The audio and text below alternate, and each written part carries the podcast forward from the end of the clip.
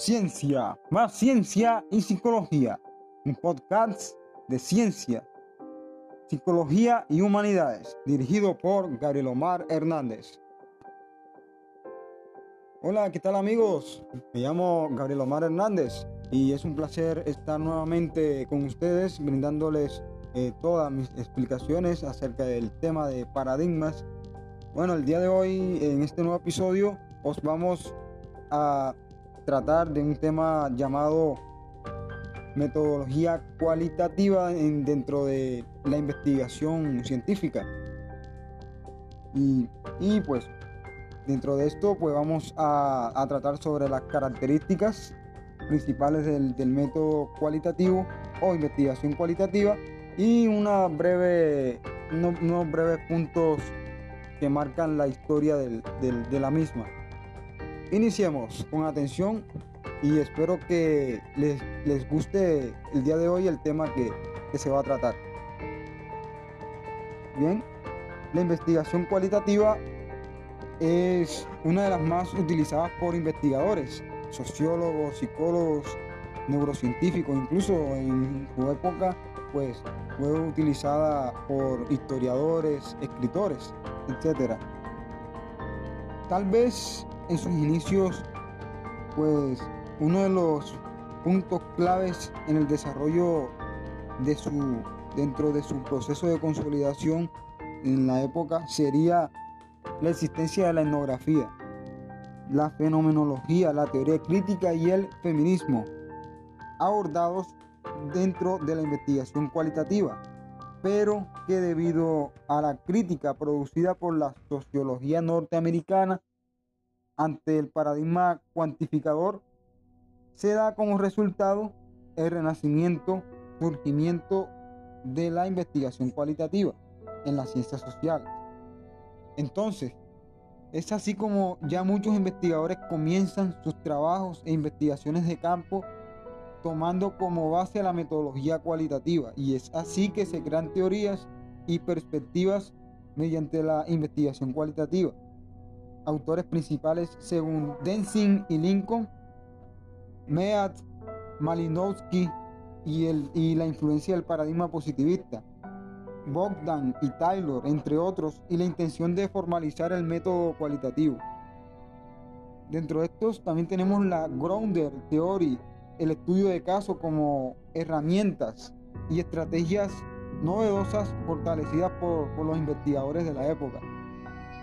Turney y Brunner, entre otros investigadores. Ahora bien, una de las características de los investigadores cualitativos o de la investigación cualitativa es que le dan mayor importancia a los problemas socioculturales, la raza, la etnia, en fin. Y son considerados reflexivos, son flexibles interactúan con ellos y con la población objeto. Es decir, que existe una interacción entre el investigador y el objeto de estudio, es decir, la población objeto de estudio. La investigación cualitativa es inductiva. Ven al ser humano eh, como, como el objeto de estudio de manera holística. La diferencia entre la investigación cualitativa y la cuantitativa está en la hipótesis de investigación. Es decir, que en la cuantitativa la hipótesis se considera como guía o ruta para el investigador, mientras que en el cualitativo no es necesario formular una hipótesis.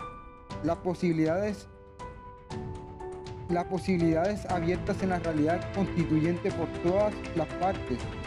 Es decir, que mediante esto, mediante el análisis de datos, se, se este, plantea una, una, una hipótesis.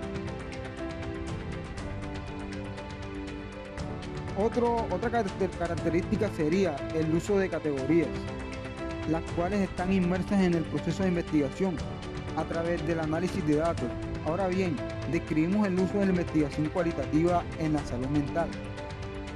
Y lo primero que se destaca eh, en un estudio epidemiológico por medio de la investigación cualitativa es que se hace una correlación e, o relación de las variables para buscar un significado mediante la elaboración de directrices o preguntas problemas.